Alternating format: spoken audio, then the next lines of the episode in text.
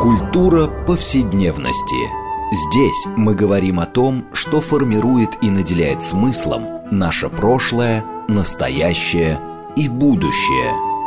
Ведущая, главный редактор издательства «Новое литературное обозрение» Ирина Прохорова.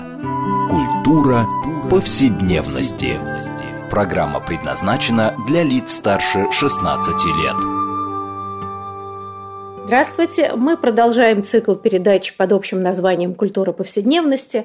Напомню нашим радиослушателям, что эта программа посвящена разнообразным темам, связанным с нашими ежедневными практиками, а также различными укладами жизни, всему тому, что мы часто пренебрежительно называем бытом.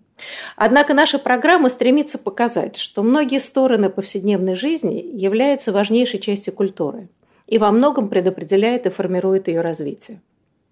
И сегодня мы продолжим а, разговор о городской повседневности. Мы неоднократно возвращались к этой важнейшей теме.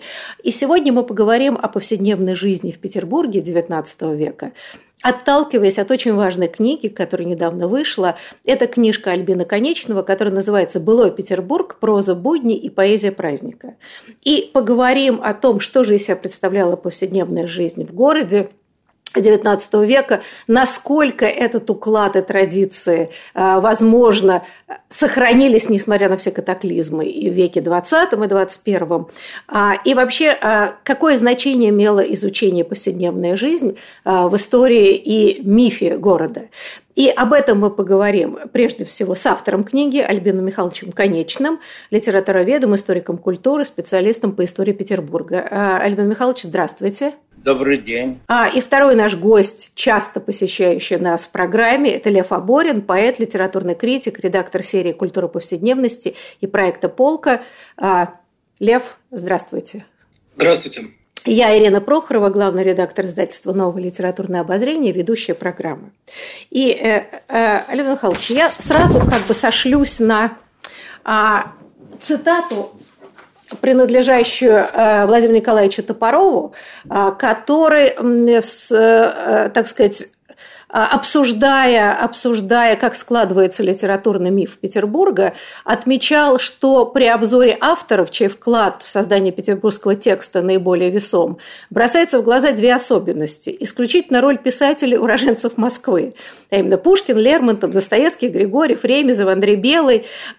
И отсутствие петербуржцев по рождению, ну, фактически до заключительного этапа. Блок, Мандельштам, Вагинов. А, и на самом деле, как закоренелая москвичка, я помню, что всегда приезжая в Петербург, в Ленинград, а потом и в Петербург, мне всегда казалось странным, что миф о Петербурге это скорее такой мрачный, загадочный, чиновный Петербург, э, мистический и холодный. Хотя мне всегда казалось, вот когда ты видишь эти улицы, вообще быт и так далее, что, скорее всего, это очень веселый, эклектичный, авангардный город, и никакого мрачного такого оттенка я никогда не замечала. Но я турист. Вот э, хотела вас спросить, насколько литература, а, а, я не знаю, отражает дух Петербурга с вашей точки зрения, или скорее скрывает целый ряд очень важных вещей и суть э, жизни города. А, вот мои впечатления ложные, или все-таки, или все-таки литературный миф настолько мощен, что иногда он затмевает куда более сложную ткань жизни города. С вашей точки зрения. Я, я согласен со второй точки зрения. И действительно, именно москвичи сделали огромный вклад для того, чтобы понять, что такое Петербург, что такое петербургский миф. И, конечно, огромную роль здесь сыграл Владимир Николаевич Топоров, ну, просто уникальный знаток Петербурга. Я, к сожалению, с ним не был знаком, но переписывался. Даже сейчас письма эти опубликованы в литературном факте. И миф о Петербурге действительно отражают реальность города. Но я хотел бы вот что еще сказать. Как представляли Петербург, как думали они.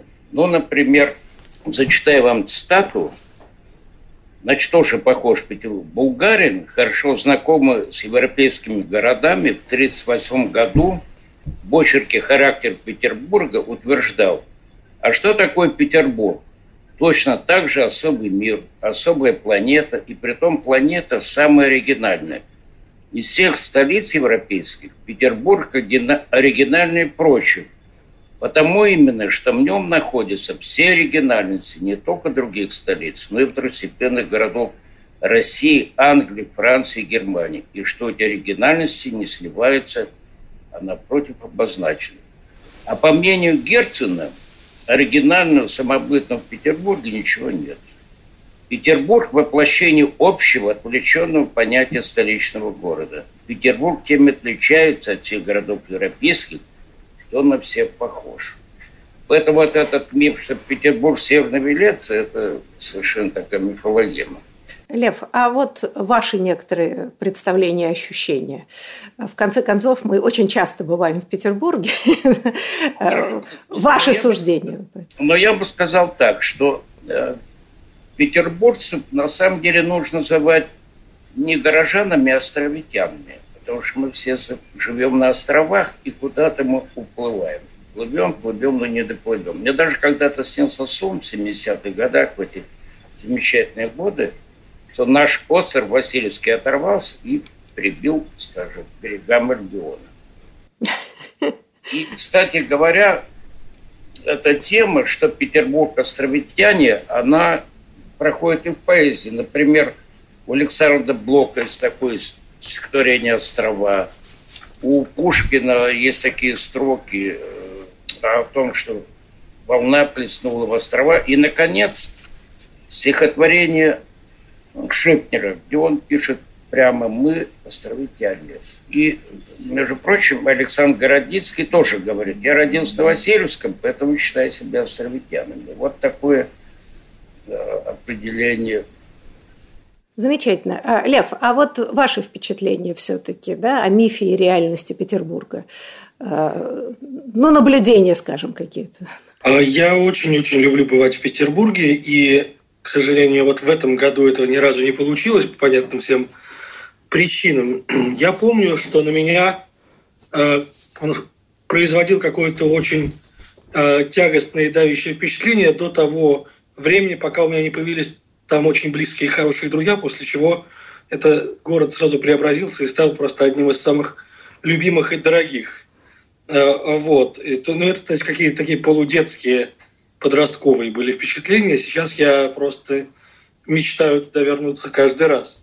Но когда говорят о, о мифах и о том, что Петербургу парадному, фасадному, имперскому да, противостоит Петербург дворов, колодцев и э, значит, каналов, рек, э, Петербург, э, Марева из романа Андрея Белого, я в первую очередь вспоминаю не дворы, колодцы и не какие-то окраины, а Петербург, увиденный сверху с крыши. Да, э, вот Петербург э, крыш как-то, по-моему, очень сильно противостоит Петербургу фасадов, и есть в этом даже какая-то такая тайна, которая он сообщает человеку э, достаточно любопытному, чтобы чуть-чуть дальше пойти, чем в какие-то туристические маршруты. Знаете, но вот э, очень важный, э, много цитируется Николай Анцифоров, э, вообще личность поразительная и такое, заложившая начало реального краеведения, э, о чем мы о нем, наверное, еще поговорим. А, но вот он писал о том, что были миф Петербурга остаются неотделенными, может быть, неотделимыми. И э, в истории Петербурга одно явление природы приобрело особое значение, придавшее петербургскому мифу совершенно исключительный интерес. Это наводнение.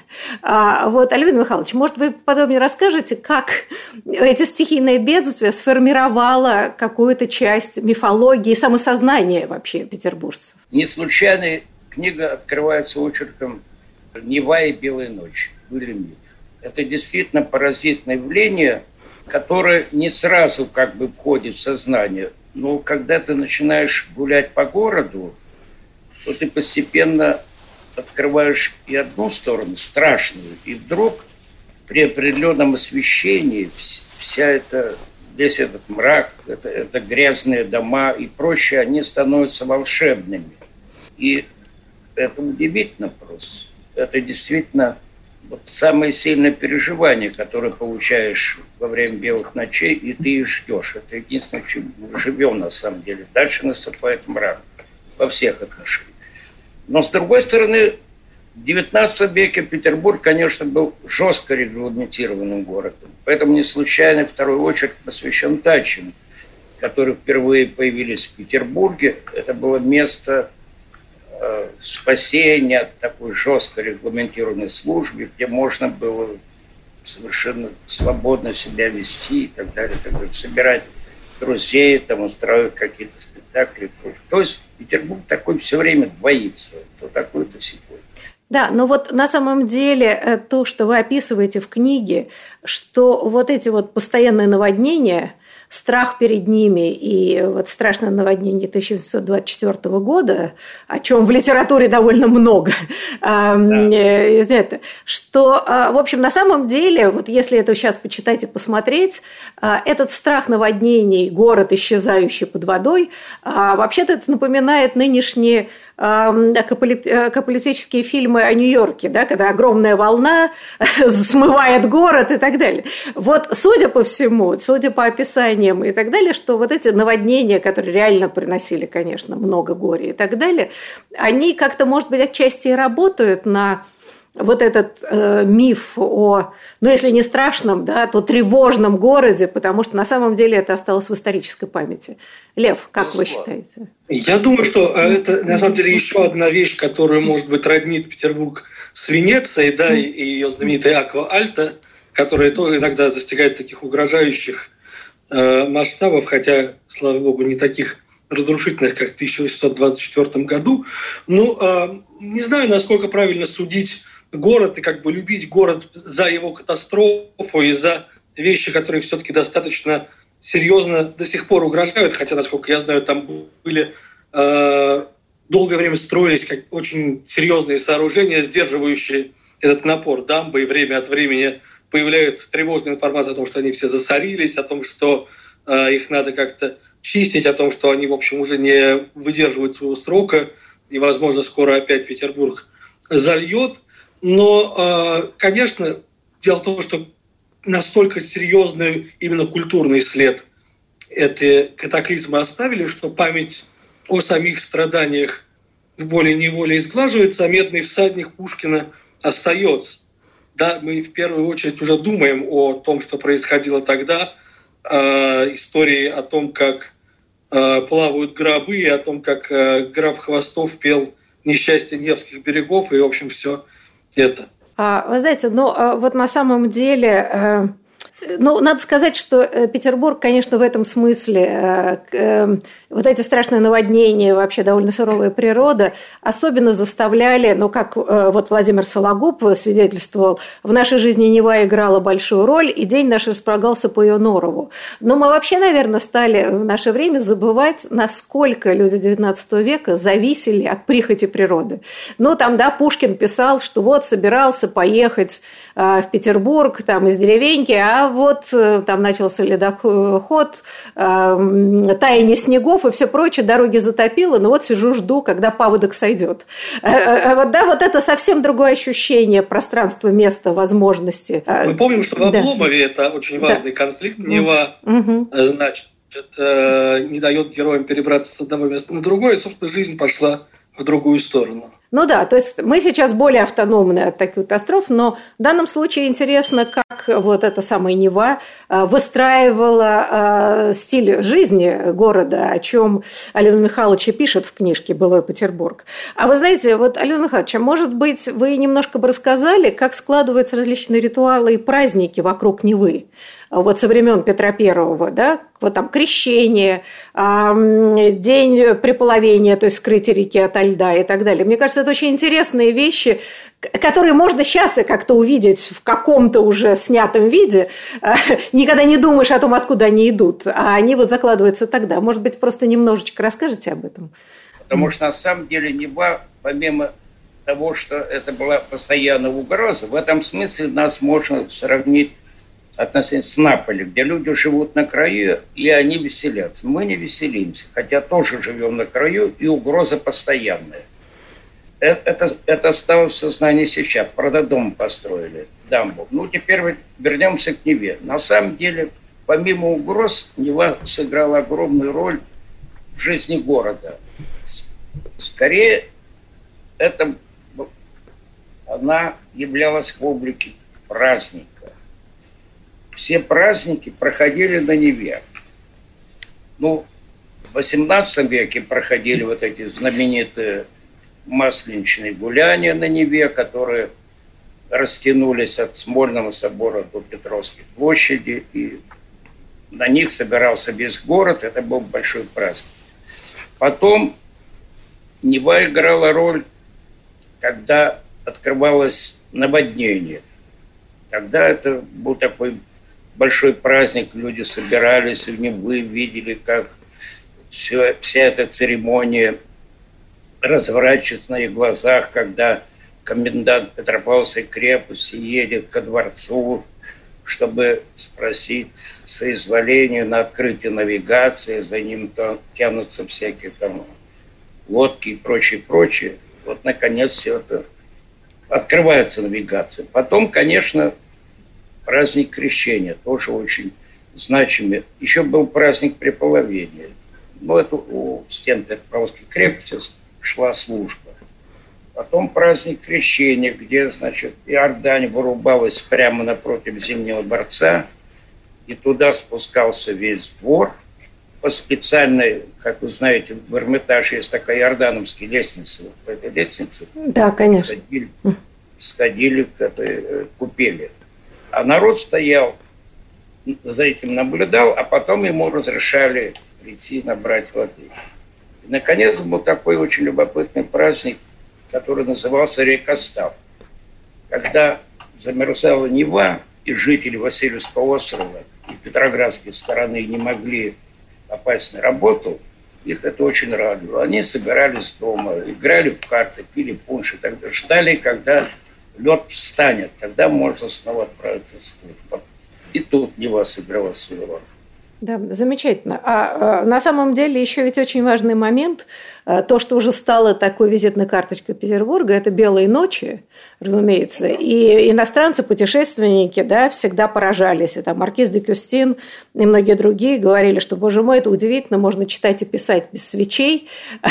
И эм, это, так сказать, или подносилось как невероятное э, прекрасное зрелище, либо тревожное, это зависит от того, как, как люди это воспринимали. Но ведь э, на самом деле вот эти ночные гуляния вдоль Невы и вообще по городу э, начинается в XIX веке, и, собственно говоря, это становится, ну, я не знаю, да, самое развлечение приехать во время белых ночей и полночи гулять по, по городу до сих пор.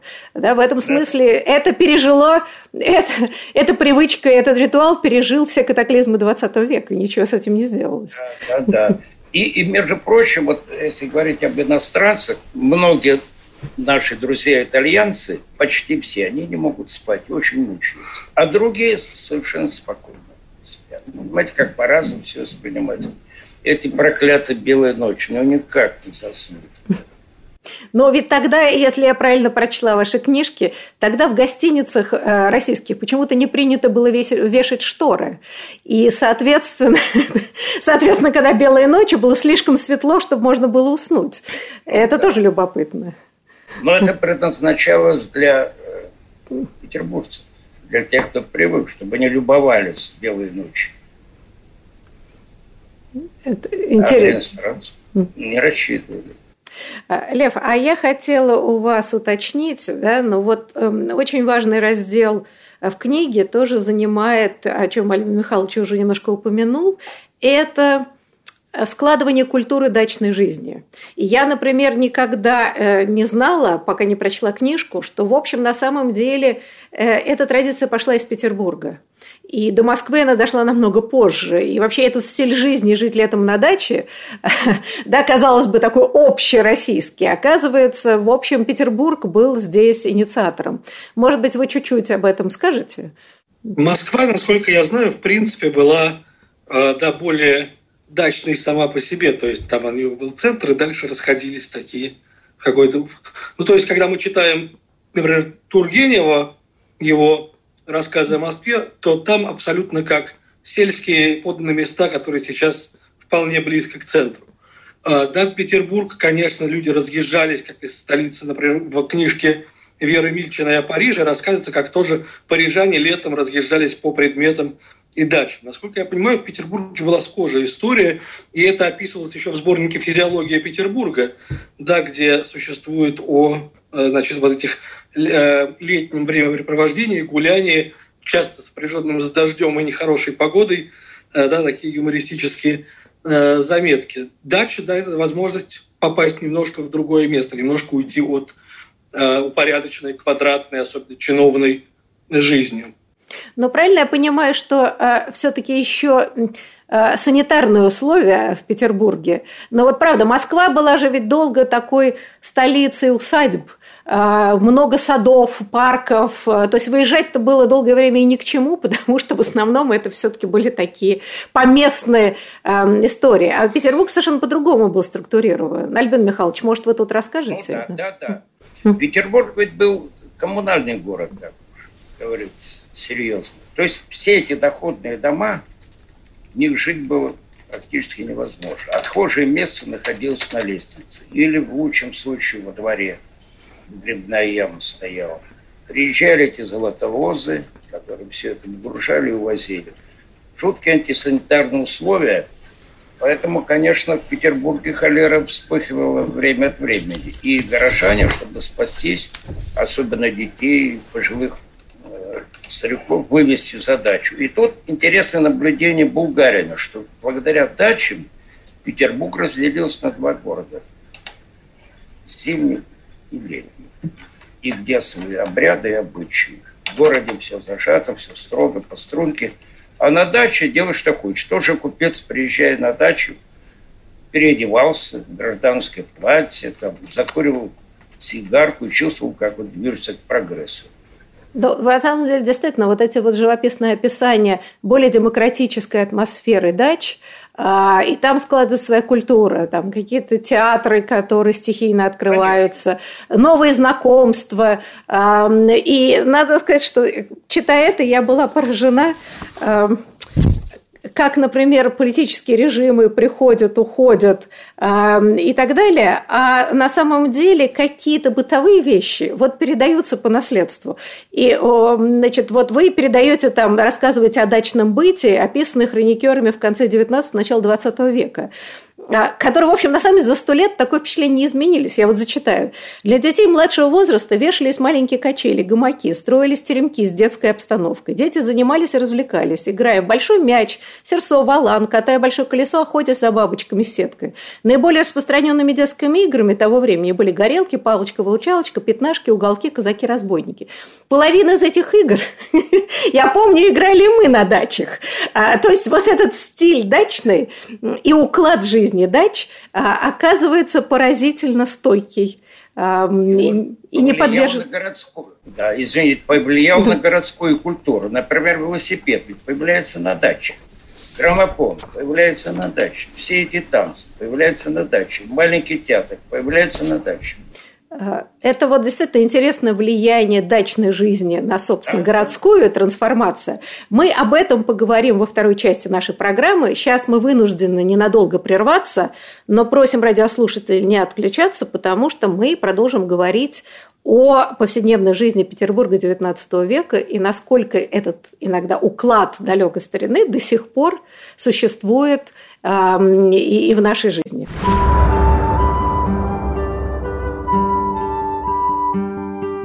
Здесь мы говорим о том, что формирует и наделяет смыслом наше прошлое, настоящее и будущее. Культура повседневности. Мы продолжаем э, цикл передач под общим э, названием «Культура повседневности». Напомню вам, что сегодня мы говорим о повседневной жизни Петербурге XIX века, опираясь на книгу Альбина Конечного под названием «Былой Петербург. Проза будни и поэзия праздника», и сегодня об этом мы беседуем с самим Альбином Михайловичем Конечным, литературоведом, историком культуры, специалистом по истории Петербурга, а также у нас второй гость Лев Аборин, поэт, литературный критик, редактор серии «Культура повседневности» и проекта «Полка». И я, Ирина Прохорова, главный редактор издательства «Новое литературное обозрение», ведущая программы. Ну вот мы до перерыва обсуждали разные стороны жизни Петербурга закончили это разговором о дачной жизни и влиянии дачного уклада жизни на а, городской. Но вот я хотела э, еще поговорить о народной зрелищной культуре которая мощно развивалась в Петербурге и оказывала большое влияние и на верхние этажи культуры. Вот, может быть, Алена Михайлович, вы немножко бы рассказали вот эти гуляния на балаганах – это низовая культура, которая мощно цвела в течение всего XIX века и стала затухать в конце XIX только. Из-за действия властей, которые считали, что это вот недостойно, недостойная культура, надо что-то более высокого. Вот немножко об этой вот структуре этой балаганной жизни и праздниках расскажите нам немножко. Но я бы скорее э, начал с того, как оказала балаганная культура на высокую. Угу. Например, когда в балагане Лемона ставили последний день Помпеи с такими роскошными декорациями и так далее, декораторы императорских театров приходили, просили помощи. Как вы это сделали? То есть это повлияло и на сценографию императорских театров. Потом светские забавы в царском селе, где строились катальные горы, они были перенесены народную культуру. А вот э, кружение экипажей вокруг этих балаганов и так далее, они превращали это зрелище в театр. То есть зрители одновременно становились и наблюдателями. Так что очень много было взято с площади высокой культуры, если можно так сказать. Да, вот на самом деле вы описываете замечательно э, вот такой христиан Лемон, которого упоминали, э, который выступал своим балаганом. Э, и э, в этом смысле он действительно придумывал какие-то невероятные технологические новшества, которые, которые потом действительно принимались в театрах. И, э, например, меня потрясло вот история как раз с картины Карла Брюлова «Последний день Помпеи», что, значит, он же сначала выставлялся в Париже, да. его еще не видели в городе, но уже в балаганах ставили постановки. То есть э, почтенная публика увидела саму картину позже, чем это уже спустилось сразу и лупки там были, и, значит, вот все что угодно. А вот это вот поразительно, и это мне напомнило как раз э, старую французскую эту историю, что утром газета, вечером в куплетах. То есть, на самом деле, в Благане Питерском, собственно, так все и происходило. Лев, вы хотели что-то добавить? Нет, я хотел добавить, что действительно вот это, э, да, судя по книге Альбина Михайловича, это была такая взаимо обратимая картина, когда низовая, так сказать, так называемая низовая культура да, влияет на э, так называемую высокую и наоборот. Например, в 30-м году в 1830-м, на всякий году да, ставится сцена из Бориса Годунова, который, как мы помним, э, был не сценическим произведением, как таковой мыслился и долгое время не бывал поставлен, по крайней мере, полностью. Но, опять-таки, в балаганах сцены из пушкинской трагедии при жизни Пушкина э, вполне можно было увидеть, и видел ее не Бамонт, который ходил там в театр. Но ведь на самом деле, несмотря на, так сказать, некоторое снобистское отношение, так сказать, элиты к этому, ведь э, современники описывают, что с удовольствием и благородное сословие вполне себе эти балаганы посещало. Э, ну, вот, да, откуда берется потом балаганчик Блока, например? Да, вот, собственно, из глубокого знания этой культуры. Альбин Михайлович, а может быть, вы тоже немножко здесь вот расскажете, да, потому что это очень интересно, что это такая демократизация жизни, вот эта низовая культура, она привлекала и, и, собственно говоря, вот это, так сказать, высшие классы. Да, ну вот пример тому Оболенский, который говорил, что это самое впечатляющее зрелище, которое видел, где на Масленице сходили все сословия, там какой-нибудь правовед, какой-нибудь купчишка, какой-то торговец, чиновник, и все радовались этому веселью, потому что было просто веселье, как писал Блок, что это балагана, то театр, где нужно просто радоваться, а, а никакой морали не должно там быть. А вот это как раз очень интересно, что вот очень много красочных описаний, там эти косморамы э, Иосифа Лекса, и он, так сказать, показывал э, там, я не знаю, все, все достопримечательности мира в этих косморамах, такие прообразом панорамных сюжетом. Вообще это тоже страшно интересная история. Да, еще извините, благодаря Балаганчам появился первый цирк в Петербурге. Они его открыли. Ну, то есть, насколько я понимаю эм, из книги, что как раз вся эта Орликинада да, попала в цирк из площадных театров, и прежде всего и ряда Лемона. Да, то есть, да. А, а вот э, мне интересно другое, ведь э, о чем писали театроведы э, в конце XIX века, что, значит, характеризуется быстрым и почти повсеместным умиранием чисто низового театра и созданием театра псевдонародного. Здесь что приспособление господствующих приемов исполнения вещественного оформления и драматической литературы к вкусам городских низов. То есть вот конец XIX века начинается попытка ну, грубо говоря, просвещение в кавычках людей и попытка заменить вот эту площадную культуру вот такой моралистической и псевдонародной. А вот немножко, может быть, расскажете, насколько это увенчалось успехом? На самом деле было организовано попечительство о народной трезвости. И они решили устраивать эти все праздники в рабочих районах, при заводах, фабриках и так далее. Все эти зрелища не имели никакого успеха. И народ валил, например, в общедоступные веселительные сады, где можно было развлекаться, как хотел, смотреть там какую-нибудь чертовщину или там какие-то отрывки, скелеты и так далее. Или вот там очень вот эти все рай, э, разжечники, гармонисты и так далее, они же все появляются на гуляниях, в селитных садах, понимаете. Поэтому успеха это попечительство никакого не имело. Хотя это стоило довольно дешево, но предпочитали заплатить побольше на 10 копеек и уже увидеть настоящее зрелище. Вот Вы знаете, ну вот это вот э, морализаторство, и я бы сказала, попытка подменить а, народную культуру псевдонародной, вообще, к сожалению, стала такой а, прозой жизни э, вообще в советское время. А, и, да, уничтожая народ, изобретали вот это вот псевдонародное я не знаю, кино, развлечения и так далее. Но мы можем вообще увидеть, что на самом деле э, странным образом это все равно не сработало. И вот как бы, э, как ни странно, в 90-е годы при всей сложности и так далее, вот можно было наблюдать а, возрождение такой стихийной народной культуры. Вот в Петербурге были какие-то бесконечные шествия веселые, какие-то карнавалы самостийные. А можно ли считать, что на самом деле эта традиция, вот низовая культура, она как-то подспудно пережила э, весь этот контролируемый псевдонародный процесс? В какой-то степени ушла, например, в кабаре там, и так далее понимаете, переместилась. Но уже на более высоком уровне, все равно.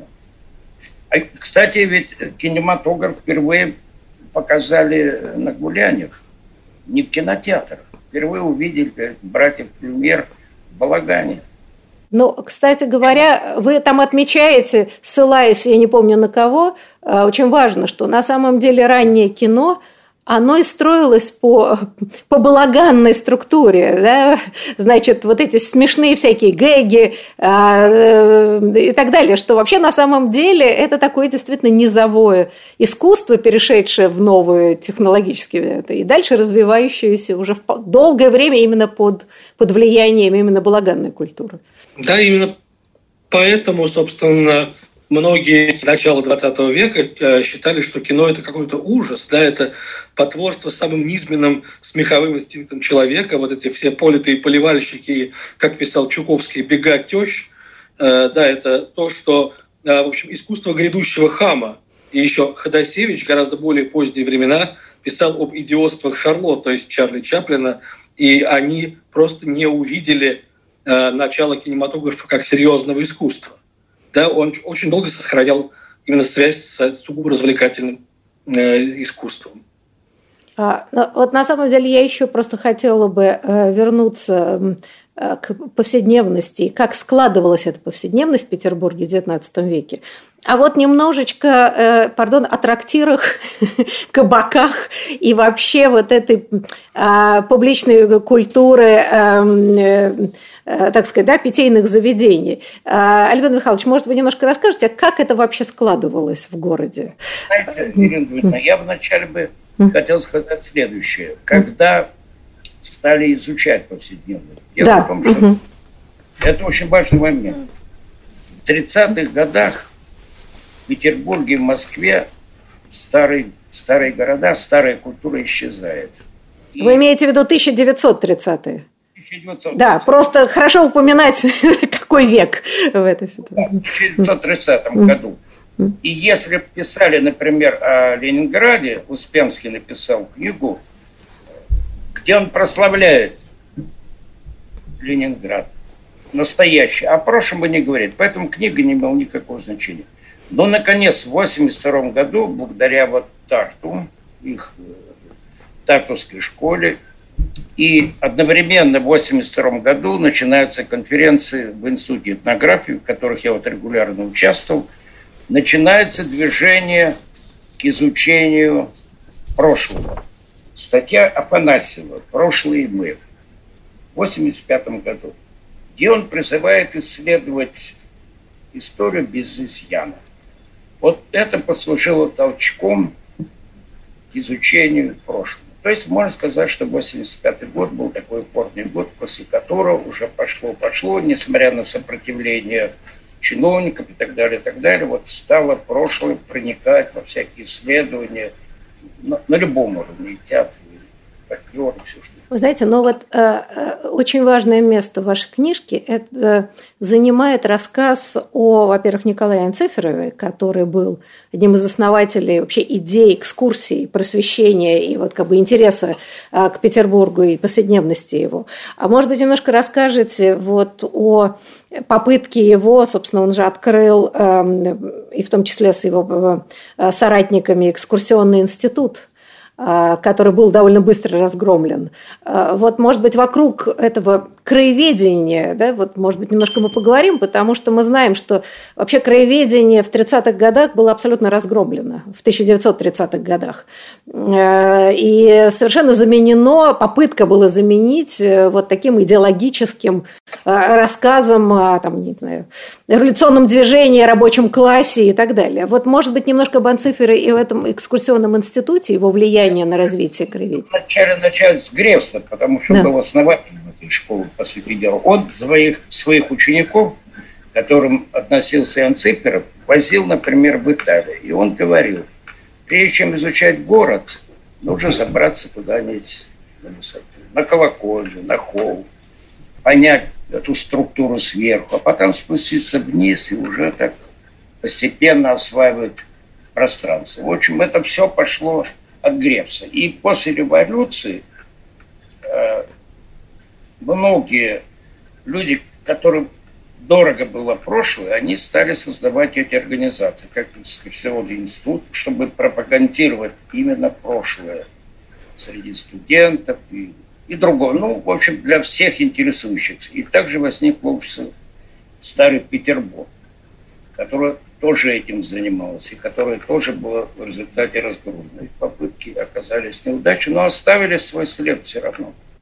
А, вы знаете, вот честно говоря, когда еще в советское время я приезжала в Ленинград, а, здесь жили родственники у нас, а, и мы ездили на экскурсии, вполне это демократично, можно было на улице прям купить билет, как и сейчас, и поехать в городскую экскурсию. Вот сейчас вспоминаете экскурсии и сравнивая с тем, что вы описываете, как это строилось при Грефсе и Анциферове, у меня такое впечатление, что все-таки в исторической перспективе они победили. В том смысле, что эти экскурсии все равно были очень сильно построены на такой гуманитарно-исторической, культурной составляющие. А, и там про Аврору и рабочие районы и там все прочее, это, конечно, говорилось, но это такая была скороговорка скорее, дань некоторой идеологической традиции. А вот такое любовное, вот кто жил в каком доме, как структурировалась повседневная жизнь. Вообще, на самом деле, в этом смысле мне всегда было ощущение, что петербургские, то есть ленинградские тогда экскурсоводы, ну, наверное, в общем, одни, одни из самых лучших были. И вот можем считать, что это какое-то наследие э, Анцифрова Гревса и вот попыток в 20-х годах вот выстроить эту систему краеведения? Ну, все-таки да, она была выстроена. Все зависело от экскурсовода. Например, от Ксайна сестра Лена Кумпана, она замечательно водила экскурсии по городу профессионально. Я еще хотел вот что вспомнил.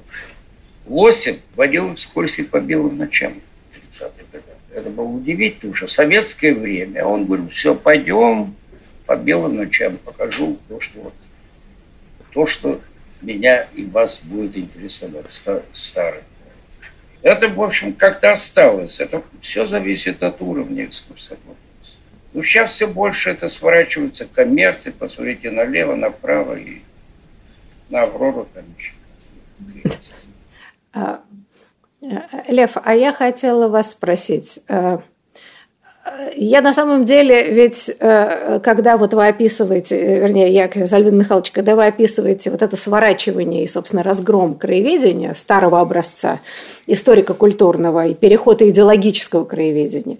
А на самом деле, э, вот то, что я могла наблюдать в Москве и в Петербурге постсоветский период, это вообще такое невероятно стихийное развитие нового краеведения. Оно иногда бывало ужасным, но иногда замечательным. Но, тем не менее, это был такой, в общем, такая демократизация этой сферы. Но ведь сейчас, на самом деле, вот принимается целый ряд законов, где опять требуется лицензирование специальное, там, проверка, о чем говорят. А вот, Лев, с вашей точки зрения, не есть ли это какой-то такой рецидив, а, да, такое идеологическое э, нажимы на, краевед... на новое краеведение? Ну, как и многое другое, да. А как, как и многое другое, все, значит, что у нас принимается в сфере какого-то регулирования, это во многом рецидив.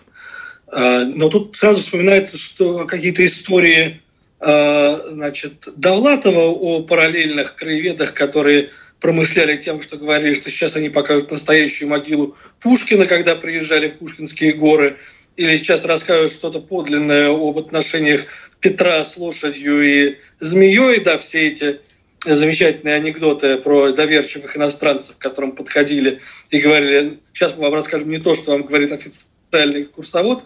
Так что я думаю, какая-то параллельная пара краеведения – будет процветать всегда, точно так же, как существуют сейчас экскурсии по каким-то мистическим местам и, значит, диггерские экскурсии по метро и тому подобные вещи.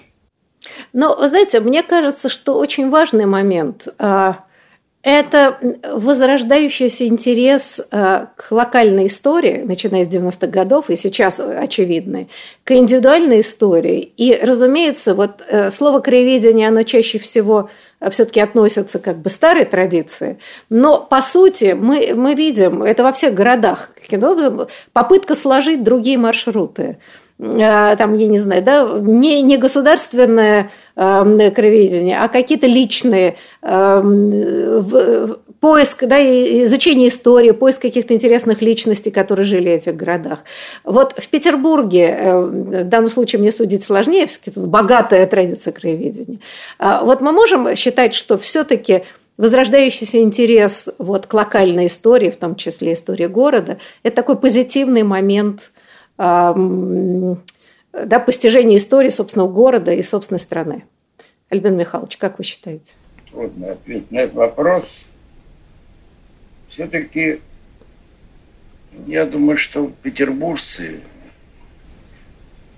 не забывают свое прошлое, возвращаются к натуре. Это, в общем, наша такая генетическая база. Я вас перебил о трактирах. Я только скажу одну важную вещь. Почему появляется трактир? Какую роль играли трактиры в жизни горожан? Прежде всего для литераторов несчастных. Дело в том, что все литераторы жили в коммуналке. Собраться было негде. И вдруг открывается такая возможность. Трактир – это как. Туда можно было прийти, встретиться. А если ты перебрал, там и переночевать. Поэтому эти трактиры для петербургской литературы сыграли огромную роль. Москвичи удивляют, что мы приезжаем и не знаем, где кого найти. А оказывается, он сидит где-то там, балом Ярославца. Только там можно составить. Это вот главная такая, может быть, функция этих трактиров. Ну, помимо этого они играли другую роль для э, артистической публики, для деловой публики и так далее. Но особенную роль сыграли, конечно, И знаете, я хочу все-таки вот заметить, опять же, как человек, приезжающий в город, даже в советское время, когда с общепитом вообще у нас было плоховато, скажем, вот этой городской э, культуры практически уже не было. То, что эти столовые кафе, которые были в Москве и вообще в советских городах, трудно было назвать э, культурой э, еды. Но в Петербурге, то есть в Ленинграде, видимо, вот эта традиция развития всевозможных кафе, кафешек, ресторанчиков и так далее, она сохранялась, потому что все отмечали, что в Ленинграде все равно лучше с общепитами, чем, например, в Москве или в других городах.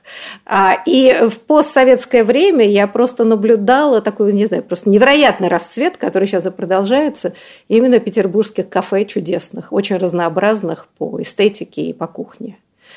А, и... Здесь еще важно отметить, что практически все эти кафе, рестораны оставались на исторических местах, что было важно. Да, вы знаете, да, но вообще это вот когда говоришь там, о душе города, э, термин ввел Анцифоров, а, э, это поразительно, я наблюдала это и в Москве, потому что с момента так сказать, восстановления свободной торговли и частной инициативы а, какие-то районы Москвы центральные возрождались ровно Э, ровно с тем же, с чем они исчезли. Там, да, вот где были питейные заведения и вообще злачные места, там они снова и появлялись. Хотя там до этого вообще было все другое, какие-то там конторы и существовали. Так что, мне кажется, вот наше время, к сожалению, истекло, но разговор о душе города, о тех ну, традициях, которые странным образом переживают все катаклизмы, это вообще очень интересное и увлекательное исследования и беседы. А я хочу поблагодарить наших гостей. Большое спасибо за интересный разговор и до будущих встреч. Спасибо. А я хочу вас поблагодарить за то, что оказался в компании моих друзей. Задолского, Лаврова, Тименчика и так далее. А Льву особое отдельное спасибо. Ему чрезвычайно благодарен за его уверенную работу. И наша переписка, например, составляет 224 письма. Спасибо. Это сама по себе Спасибо уже история. Большое. Спасибо, берегите себя все, да, и всего доброго. Спасибо. Всего доброго, до свидания.